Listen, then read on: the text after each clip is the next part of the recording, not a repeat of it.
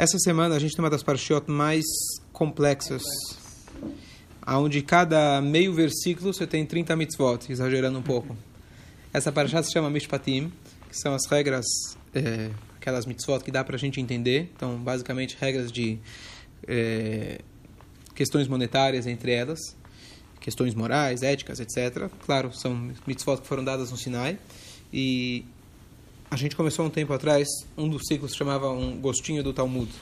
Eu queria hoje abordar um tema no sentido literal e depois no sentido prático e profundo filosófico do nosso dia a dia, que ele é bem conhecido no Talmud, o sim vai ajudar a gente hoje, que esse é um tema que aparece várias vezes no Talmud, que é sobre a lei dos quatro tipos de guardiões.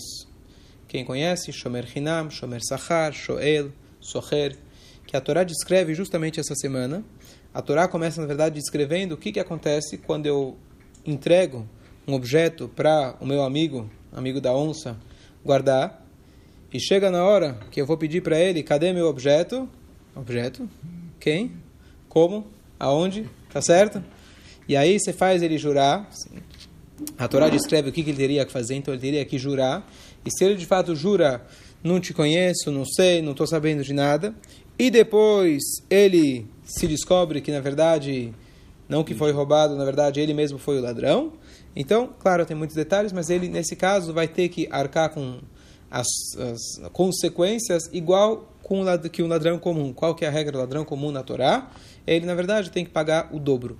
Então, se ele foi pego, aquilo que ele fez, então não só que ele paga, devolve, ele tem que pagar o dobro. Então, assim a Torá começa esse assunto.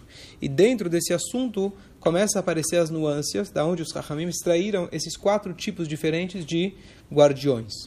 Então, um exemplo simples, você vai viajar e você quer alguém para cuidar do teu cachorro. Então, o que, que você faz com ele? O que, que você faz? Quem tem cachorro aqui? Ninguém? Tem que alimentar, tem mas, que cuidar. Sim, mas você vai viajar, você não vai estar aqui, você vai deixar ele com alguém, ou você vai pagar o hotel cinco estrelas de mil reais por dia lá no pet não sei das quantas, tá certo? O que o pessoal me falou que gasta com, com cachorro mensalmente, dois mil reais mais ou menos. Isso é só para só para começar, entre ração e pet shop. Tomara pudesse dar esse dinheiro para outras causas, né? Mas tudo bem.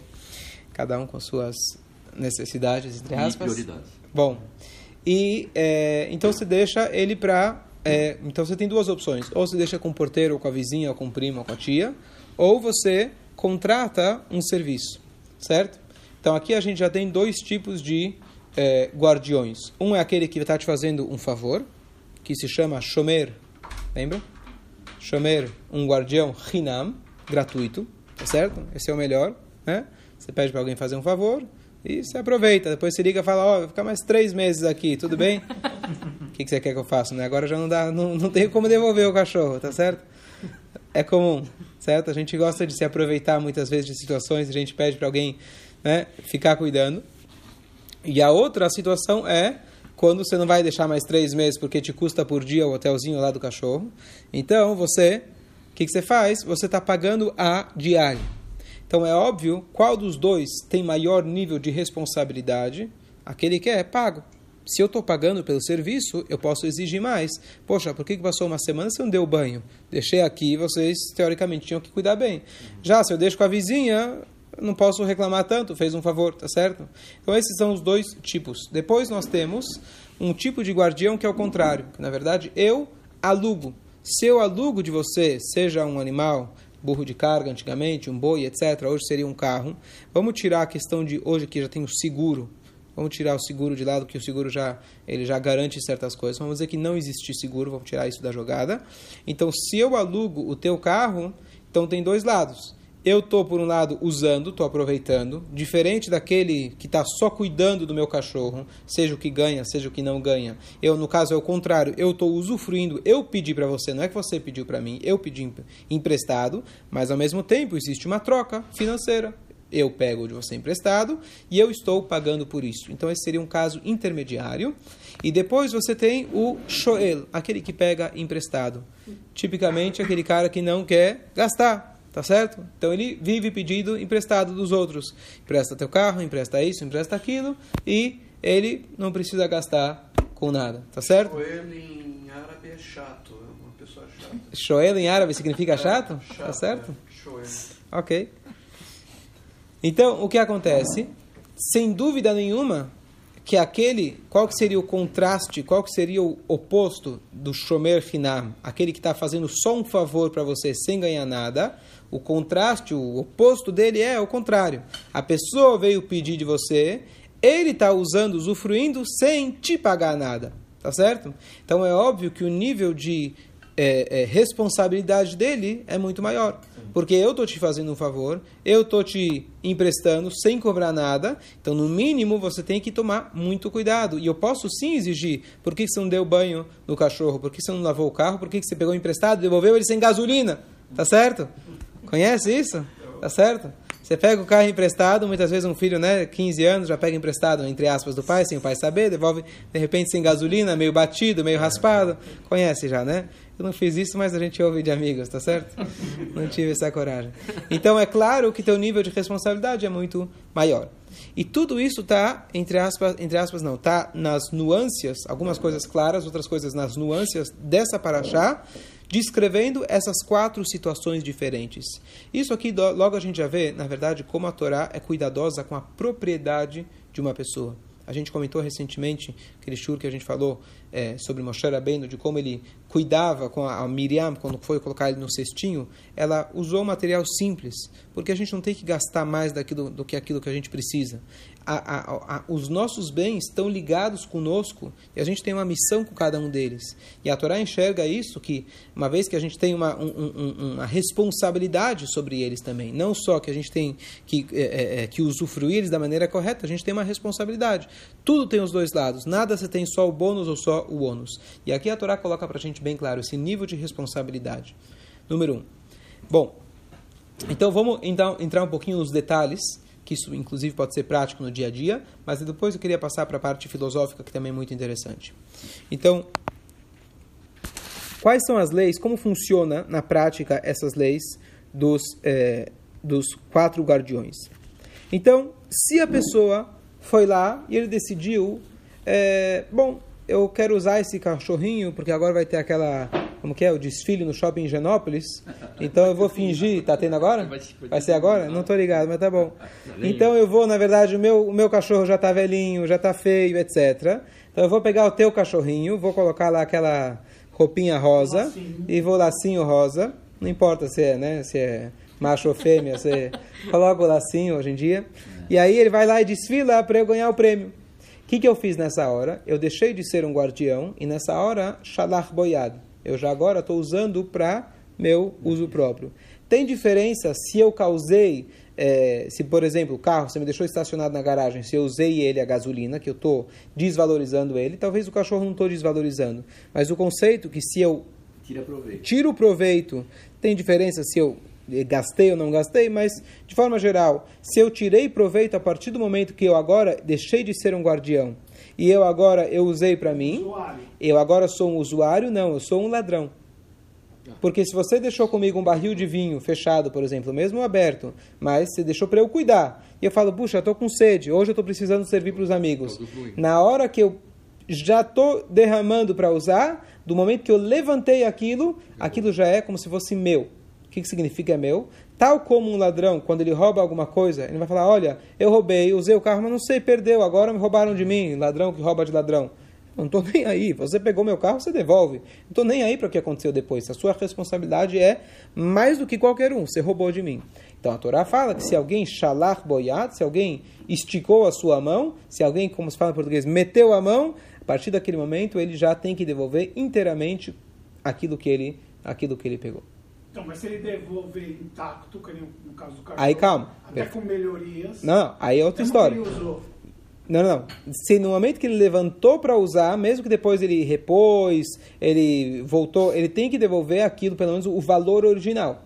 Certo? No momento que você. No momento que, o, no momento que o ladrão roubou teu carro, tá certo? Ele agora se tornou. Claro, se ele tiver o carro agora intacto, ele te devolve o carro. Mas a partir do momento que ele levou teu carro, ele tem a, a- a obrigação de te é, ressarcir o valor do carro total. Porque agora eu não estou mais nem aí se ele quebrou o carro, se vendeu, se perdeu, se etc.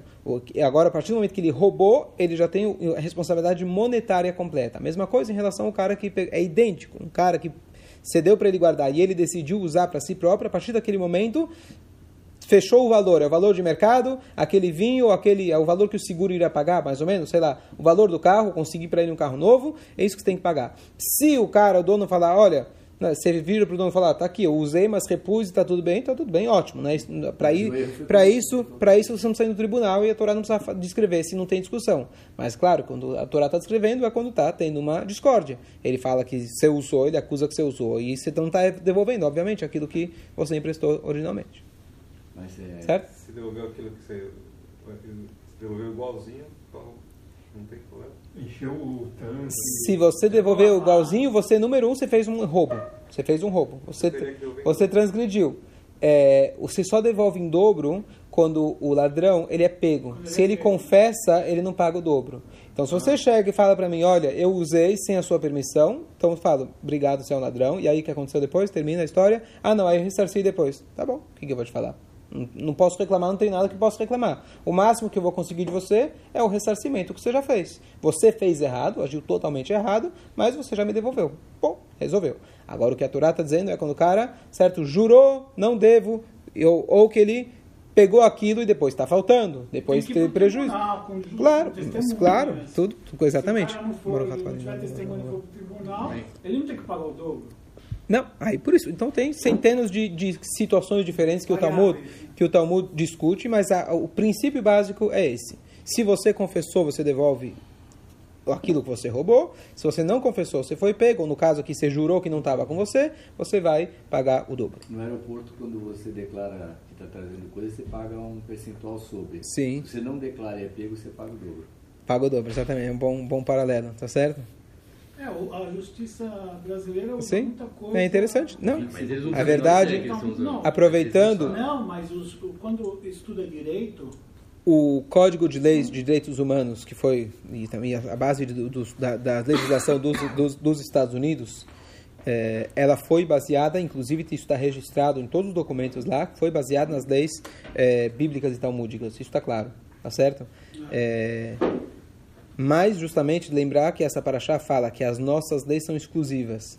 Um judeu nunca pode, não deve recorrer a um tribunal não judaico, quando é uma discórdia entre ele e um outro judeu. Ah, não, mas eles, eles seguem a lei da Torá, mesmo quase impossível deles saberem as leis da Torá bem. Mas mesmo que seguissem, você não pode recorrer a um tribunal não judaico. Aí tem exceções. Se você foi até o tribunal judaico e eles te autorizaram, sempre não judaico, é outra história. Mas a- o, o- o conceito é que essas leis são exclusivas nossas. Certo? mas meu irmão, por exemplo, Bom, situação número 2. Situação número 2. Se você. o o- um, outro, uma outra situação gravíssima. Se você literalmente descuidou. Eu chego e volto para você e falo: cadê meu cachorrinho? E ele vai falar: não sei. Não, não sei o que aconteceu. Não, não tá. Tá certo? Então não tem essa, não sei. O mínimo, mesmo que eu te pedir para você fazer um favor, sem eu te pagar nada por isso, o mínimo de responsabilidade é isso que eu queria. Você olhasse o cachorro. Ah, esqueci de dar comida para ele, não dei comida, ele morreu. Não, peraí. O básico você tem que fazer. Se você fez pshia, tá certo? Você foi. é, é, qual é a linguagem? Pshia, você foi. Você descuidou, literalmente. Então, mesmo. Relapsos, não, foi, tem uma palavra melhor. É, então, você tem que pagar, mesmo que eu estava te fazendo um favor. Mas esse é o favor que eu te pedi, você aceitou. Você aceitou cuidar? Cuidar significa o, básico do básico, alimentar o animal, no caso, etc. Negligente? Negligente, obrigado, negligente. Boa, Escolha. sim. Obrigado. Depois, o próximo nível de, é, de é, situação que aconteceu. Então, o, é, o objeto ele foi roubado ou ele foi perdido, tá certo? O que, que acontece? O, o animal, por exemplo, você cuidou, você deixou a porta fechada, por exemplo, seria um boi, uma vaca, etc. Mas ele se perdeu. Pode acontecer que ele, sei lá, foi lá e quebrou a, quebrou a cerca, ele fugiu, tá certo?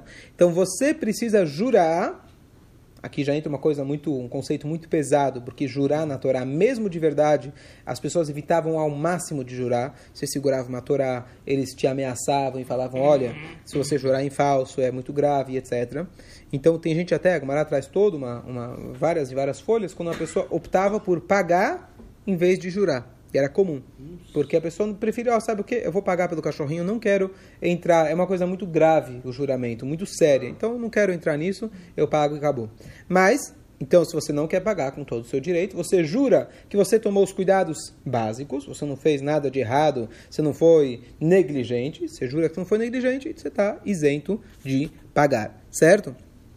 Em qual caso? Se você fez um favor. Agora, se eu deixei no pet shop, usando o exemplo do cachorrinho, ou eu deixei no estacionamento, fala, olha, quebraram, quebrou aqui, a, vieram aqui ladrões e quebraram a janela, tá aqui o BO e roubaram o teu cachorrinho. Olha, sinto muito, eu paguei para você pelo serviço, eu quero que você me traz o totó de volta, né? Não, se não tem o totó, você tem que achar um parecidinho para pelo menos, né? Totó, né? Pé, tó, certo? O Rex, Essa foi horrível. certo? Então, é, eu quero um igual, pelo menos, tá certo? Aquela famosa piada, o cara que foi para Israel, conhece? Não conhece? Todo Qual mundo delas? conhece, não. Tem várias. De cachorro tem várias. Fora do Brit Milá, que todo mundo conhece, e do Bar Mitzvah, ele chegou, em, ele... O cara fez um escândalo que na época não podia ainda levar pet, mas ele foi lá e levou o pet. Não tinha aquela gaiolinha que você leva com você, compra o assento pro cachorro, vem comida caché, isso não tinha na época, tá certo? É, e aí levaram ele embaixo. Chegou lá, ah, aí lá ela abriu e viu que o cachorro estava morto. E aí ficaram doidos, né? O que, que vão fazer? Aí começaram, antes de tudo, começaram, né? Usaram um serviço secreto, talvez, para conseguir um outro cachorro igualzinho. Passa meia hora, já tinham conseguido o cachorro, colocaram lá, rezando para ele não perceber. Chega na hora, entregam para ele, vai lá tirar e fala: Não é meu cachorro. Como é o teu cachorro? Tá aqui, DNA igualzinho, né? Tudo, tudo igual. Não, meu cachorro estava morto, eu vim enterrar ele em Israel. É certo? Então, acharam Rex igualzinho. Então, se você está pagando, se você está pagando pelo serviço, você não pode me dizer que roubaram. Roubaram, o problema é seu. É justamente por isso que eu deixei no hotel, não deixei na casa da vizinha. A vizinha poderia falar, roubaram, tudo bem, roubaram, roubaram, o que, que eu vou fazer? O que, que eu vou fazer? Mas eu estou pagando pelo serviço, dentro desse serviço, tá? A segurança, além, além do além do, do cuidado básico, eu espero mais de vocês. Então, se eu paguei pelo serviço, vocês têm que me ressarcir. Agora, virando aquele caso, se você alugou o meu, se você alugou o meu, o meu boi, meu burro, meu carro, etc. De novo, vamos tirar a questão do seguro. Não existe seguro. Então, o que acontece? Você pagou pelo serviço, tem uma troca. Aqui você usou e você pagou. Existe uma discussão no Talmud qual que é a lei desse soher, mas a lei fica que é igual o hotel. Porque no hotel eu paguei, eles ganharam e eu ganhei o serviço. Aqui é o contrário. Eu paguei para usar. Então eles ganharam, eu ganhei. Então estamos quites. Eu tenho um nível de responsabilidade diferente daquele que fez um serviço de graça. Se tem aqui uma troca financeira, tem uma troca de interesses, então você tem que não só cuidar para não ser negligente, teu nível de responsabilidade é maior. E mesmo se Nigna foi roubado ou perdido, não por negligência, você tem que arcar com o prejuízo. E lógico, aquele cara que pegou emprestado, certo? Aquele cara que pegou emprestado, claro que ele tem que pagar. Ah, eu peguei emprestado e roubaram de mim. Não é meu problema. Você pegou emprestado, você aproveitou, não me pagou por isso, claro que você tem que ressarcir. Depois, agora você tem uma outra situação que é neenas. Neenas, aqui, hoje, talvez de novo pensando na situação atual que a gente tem seguro você você assina é, uma quando você vai deixar lá teu cachorrinho teu etc você assina um tipo de contrato e você tem lá as cláusulas do contrato que aliás existem duas regras importantes quando se trata de tudo isso que a gente está conversando. Duas regras é todas as condições monetárias que eu combino com você eu não preciso considerar as, o status quo que a Torá coloca para gente a Torá coloca pra gente, olha, os níveis de responsabilidade é A, B, C, D, E, F. Ótimo. Mas se eu assino um contrato com você, eu me responsabilizo, mesmo que eu não estou ganhando nada, que eu vou arcar com prejuízo, não importa o que aconteça, é uma responsabilidade que eu posso assumir. Mesmo que a Torá me isentou, mas é uma questão monetária. Tá certo? Eu não posso falar, por exemplo, vamos mudar um assunto completamente. Eu quero fazer o Shabat e domingo também fazer o Shabat. Eu não posso mudar o Shabat do dia. Mas aqui é uma questão monetária. É verdade que a Torá me isentou, mas eu aceito que eu vou assumir o prejuízo. Então, hoje em dia, se eu vou lá numa locadora e tem as cláusulas, eu assinei, não adianta amanhã depois, mesmo que for entre dois judeus. Ó, oh, mas a Torá me isentou. A Torá te isentou no status quo, se não teve alguma outra condição. Condições, todas as condições monetárias, caiam. São válidas. Número um. Número dois, existem também aquilo que se chama Dina de Malchuta, as leis do país. Se a lei do país não me permite cumprir Shabbat, Haz Shalom, eu não preciso escutar a lei do país. Tá certo? Porque a lei de Deus vem antes e acabou. Então, a gente conhece a nossa história. Todos que não puderem estudar a Torá e cumprir Shabbat, fazer Brit Milá, a gente cumpre a Torá e acabou. Agora, se a lei do país é você tem hoje seguro, saúde, eles estabelecem quais são os critérios, etc. Eu não tenho que agora falar, olha, a Torá fala que é diferente. No status quo, se não tiver lei, essa é a lei que a gente segue. Mas mesmo a Torá considera a lei do país, porque quando você contra, contratou o seguro, contratou o serviço, você já sabe as cláusulas que já estão é, pré é, pré-fixadas, pré-determinadas, concordadas, melhor ainda, entre do, as duas partes. Então, não tem problema nenhum, a Torá não vai interferir nisso, porque, pelo contrário, a Torá dá o direito dessas leis da gente poder julgar conforme aquilo que a gente é, entrou no acordo e o que for necessário para aquele momento. Mas, então, por isso, isso é a introdução, mas no status quo existe uma diferença. Se foi roubado, ou se chegou alguém com uma arma na cabeça, por exemplo, ele falou: me dá o cachorrinho, senão eu te mato. Então, nessa situação, o dono do pet shop vai falar: olha, você me pagou, é verdade, mas você não pagou pela minha vida. Você me pagou para eu fechar bem as portas, para eu trancar, e infelizmente aconteceu um, um, engano, um erro, etc. A gente não protegeu direito, quebraram, então eu te pago. Agora, se o cara veio com arma na minha cabeça, olha, de novo, hoje pode ser que seja diferente a regra, mas eu não, você não pagou o suficiente para garantir a minha vida. Então eu não tenho que. Eu fiz tudo possível para guardar teu cachorrinho. Mas chegou uma situação que era imprevisível. E olha que interessante, a gente teve a enchente agora. Pelo que eu ouvi da maioria das pessoas, os, não cobriram os carros, certo? Os carros que sofreram enchente, etc., não foi coberto. Por quê? Porque, talvez, porque esse é uma coisa, é um tipo de coisa que é quase imprevisível. Dizem que a última vez que teve isso foi, não sei, muitos anos atrás. Quanto? 37. 37 anos atrás, tá certo? Que teve uma coisa dessa. Então é uma coisa completamente é, impensável, impre, imprevisível. Então, se é uma coisa completamente imprevisível, eu posso falar: imagina que eu deixei a minha moto, o meu carro no teu estacionamento, e de repente teve essa enchente. O dono do estacionamento vai falar: olha, não, não é que vieram roubar, não é que quebraram, entraram no estacionamento, qualquer coisa, rasparam teu carro, coisas normais. Isso aqui é uma coisa que aconteceu com todo mundo, a cidade inteira foi prejudicada. Se teu carro estivesse na garagem, na tua garagem, muito provável também que ia acontecer. Mas mesmo que não acontecesse, que você mora em cima da, da ladeira, você o problema não foi meu, foi generalizado, imprevisível. Então, nesse caso, a única pessoa que teria que pagar, quando é algo completamente um desastre natural, então a única pessoa que teria que pagar é aquele que pegou emprestado. Porque aquele que pegou emprestado, ele teve usufruto total, eu falo, não importa. A partir do momento que você tirou da minha garagem meu carro, você tem que arcar com todos os prejuízos. Ah, foi uma chuva, caiu uma árvore, veio um raio na tua cabeça, não, não, importa o que aconteceu. Você tem que arcar com todos os prejuízos porque eu te fiz um favor, tá certo? Mas caso contrário, todos os outros podem se isentar dizendo, olha, tinha uma arma na minha cabeça ou foi uma coisa completamente imprevisível, eu estou isento de pagar. Então vamos só lembrar os os níveis. Então, primeiro eu tenho os quatro tipos de os quatro tipos de guardiões e depois eu tenho quatro tipos de prejuízos que podem acontecer. Os quatro tipos é o cara que fez um favor de cuidar para mim, o cara, o cara que ganhou para cuidar para mim, o contrário, eu aluguei da pessoa, o contrário, eu usufruí total sem sem pagar. E a situação número um, se eu roubo, eu tenho que pagar, total. Se eu meto a mão, eu tenho que pagar. Número dois, se eu sou, se eu sou negligente, eu tenho que pagar em qualquer situação. Se eu, é, se foi, se eu perdi ou é, é, ou como é, é, é, se eu perdi ou foi roubado, não com arma, mas foi roubado, então aí depende da situação. Furtado, obrigado, furtado. Então, o, o, o, o, a pessoa que fez um favor, ele está isento, e os outros três tipos têm que pagar. Agora, se foi uma situação que eu não tinha como prevenir, ou um desastre natural, por exemplo, algo imprevisível, ou que alguém colocou a arma na minha cabeça, então o único que tem que pagar é o que pegou emprestado. Todos os outros podem se isentar e falar: olha, você me pagou, eu te fiz um favor, ou o que for, eu não tenho o que te devolver. Agora, existe mais duas situações, eu vou concluir, aí você, aí você pode fazer a pergunta. Duas situações. Situação número um, eu peguei emprestado de você um boi. E eu trabalhei com ele normal. E no meio do trabalho ele colapsou e morreu.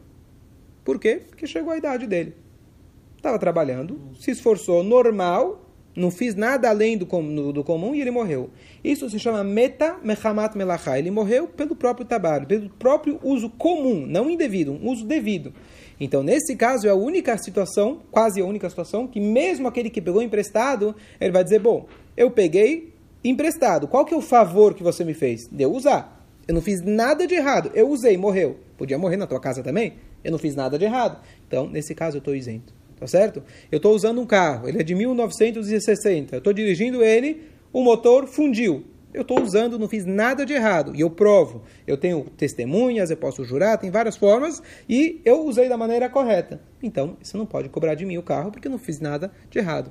A mesma coisa se o, o cachorrinho chegou à idade dele e ele morreu, acabou. Eu não tenho. Quer dizer, ele morreu por causa do trabalho. Eu estava passeando com ele na rua, não fiz nada de errado e ele morreu. Então, nessa situação, essa é a única situação que, mesmo aquele que pegou emprestado, ele vai dizer: olha, não tenho o que pagar por isso.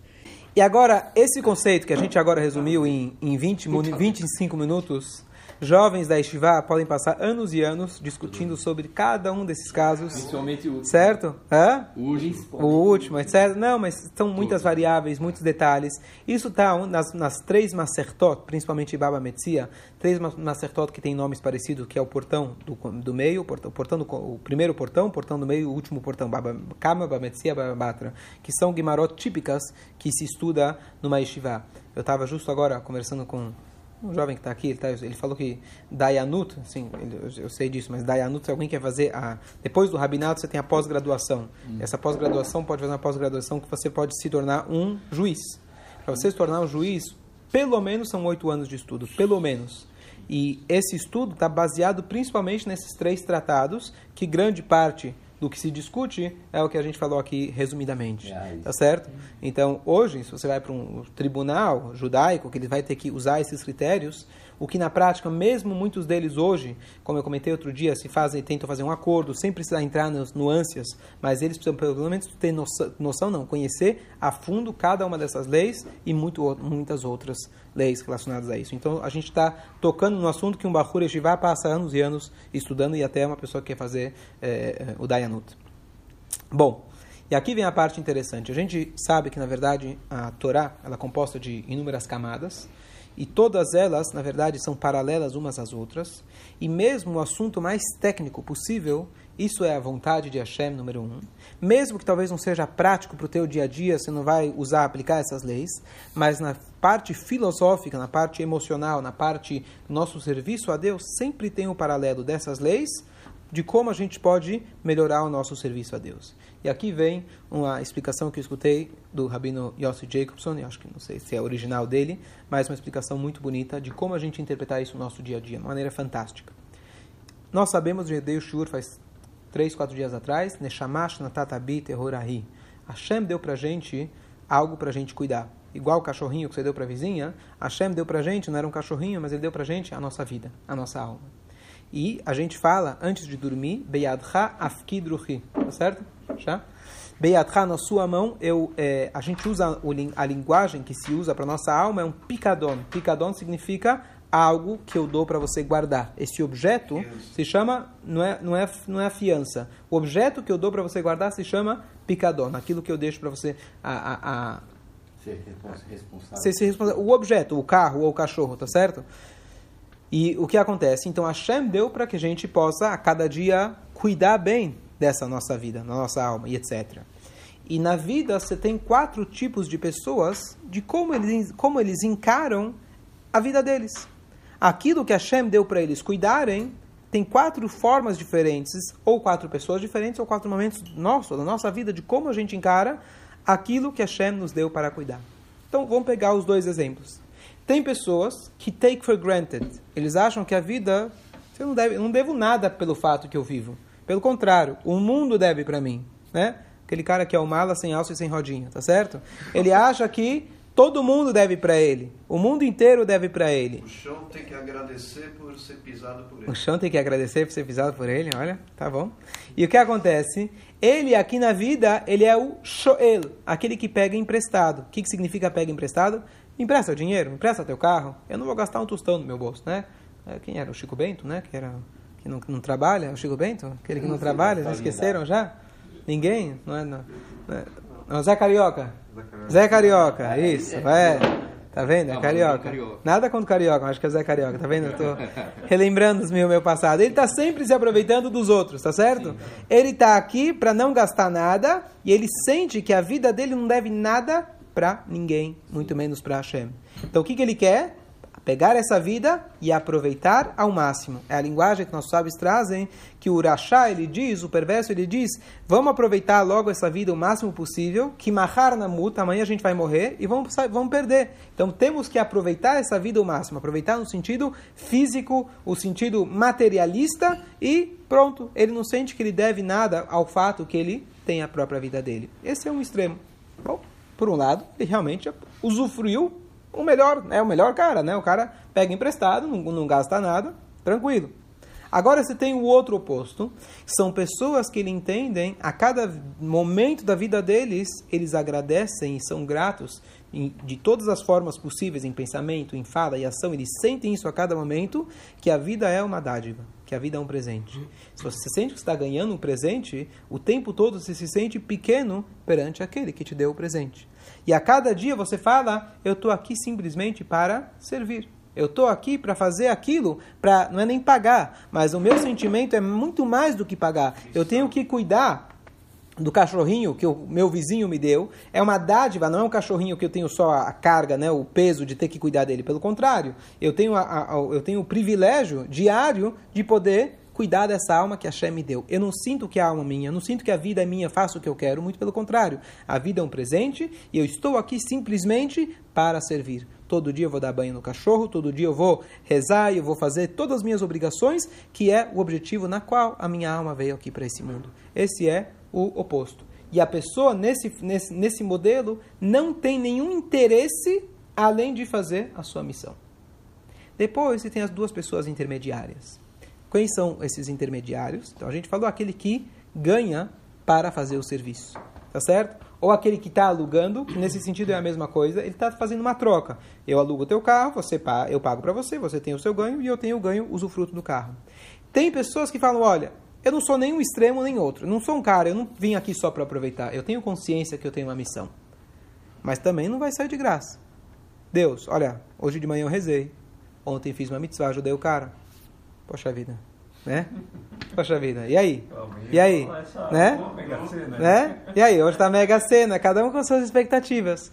Seja um benefício material ou até um benefício espiritual. Olha, eu vou trabalhar a minha vida inteira como um trabalhador, um funcionário. O que faz um funcionário? Eu trabalho, no final do mês eu ganho. E hum, é, é justo, não está errado, não é um aproveitador. É justo. Eu sirvo a Deus, mas eu espero depois ter recompensa, seja ela material ou ou espiritual. Então esses são os quatro modelos. Vamos voltar agora às algumas das situações, o que, que acontece com aquilo, é, é, com, com aquele cachorrinho ou com aquele carro. A gente descreveu algumas situações. Foi roubado, aconteceu um desastre e assim por diante. Qual que era a chave de todas essas é, situações? Quanto maior é, o seu usufruto, maior, quanto maior o ônus, quanto maior o bônus, maior é o ônus. Se eu pego emprestado, o dono vai falar, não importa se foi desastre natural ou não, você tem que me devolver. Se foi um ônus, pelo contrário, não, foi, não tive ônus nenhum, eu que te fiz um favor de cuidar, o dono lá simplesmente viajou e deixou comigo, então ele tem um mínimo de responsabilidade, certo? E ele não precisa arcar com as consequências.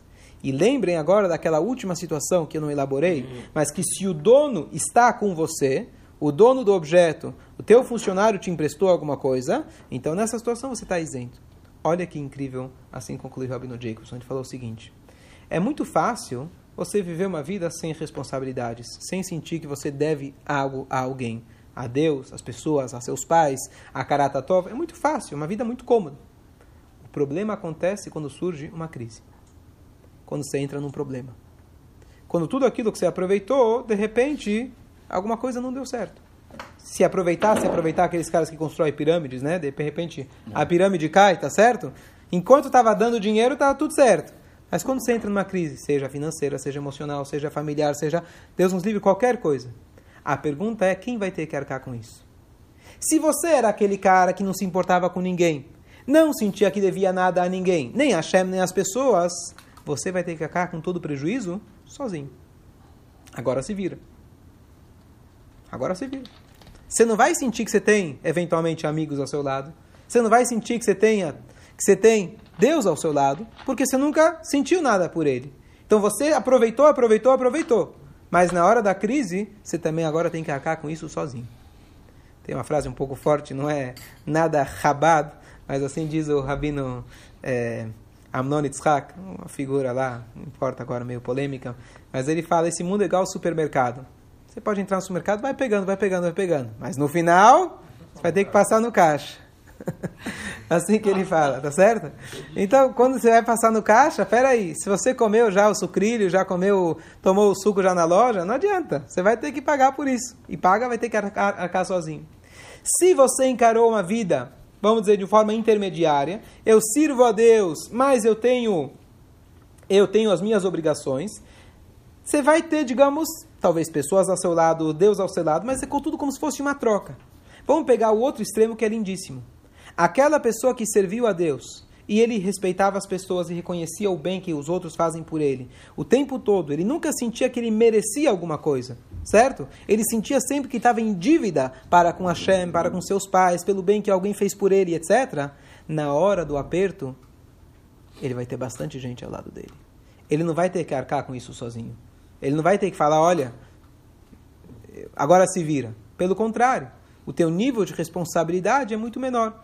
Você a vida inteira estava servindo, então se Deus nos livre acontece alguma situação difícil, você vai perceber, número um, Hashem está ao seu lado, Hashem está junto com você e e as pessoas que você não aproveitou delas, pelo contrário, você estava aqui para servir, então elas vão estar ao seu lado. Qual que é a conclusão de tudo isso? A conclusão é que na, nossa, no nosso dia a dia a gente tem que escolher que forma que a gente quer encarar a vida. Tem gente que quer escolher levar uma vida sem responsabilidade nenhuma. E enquanto está funcionando é maravilhoso.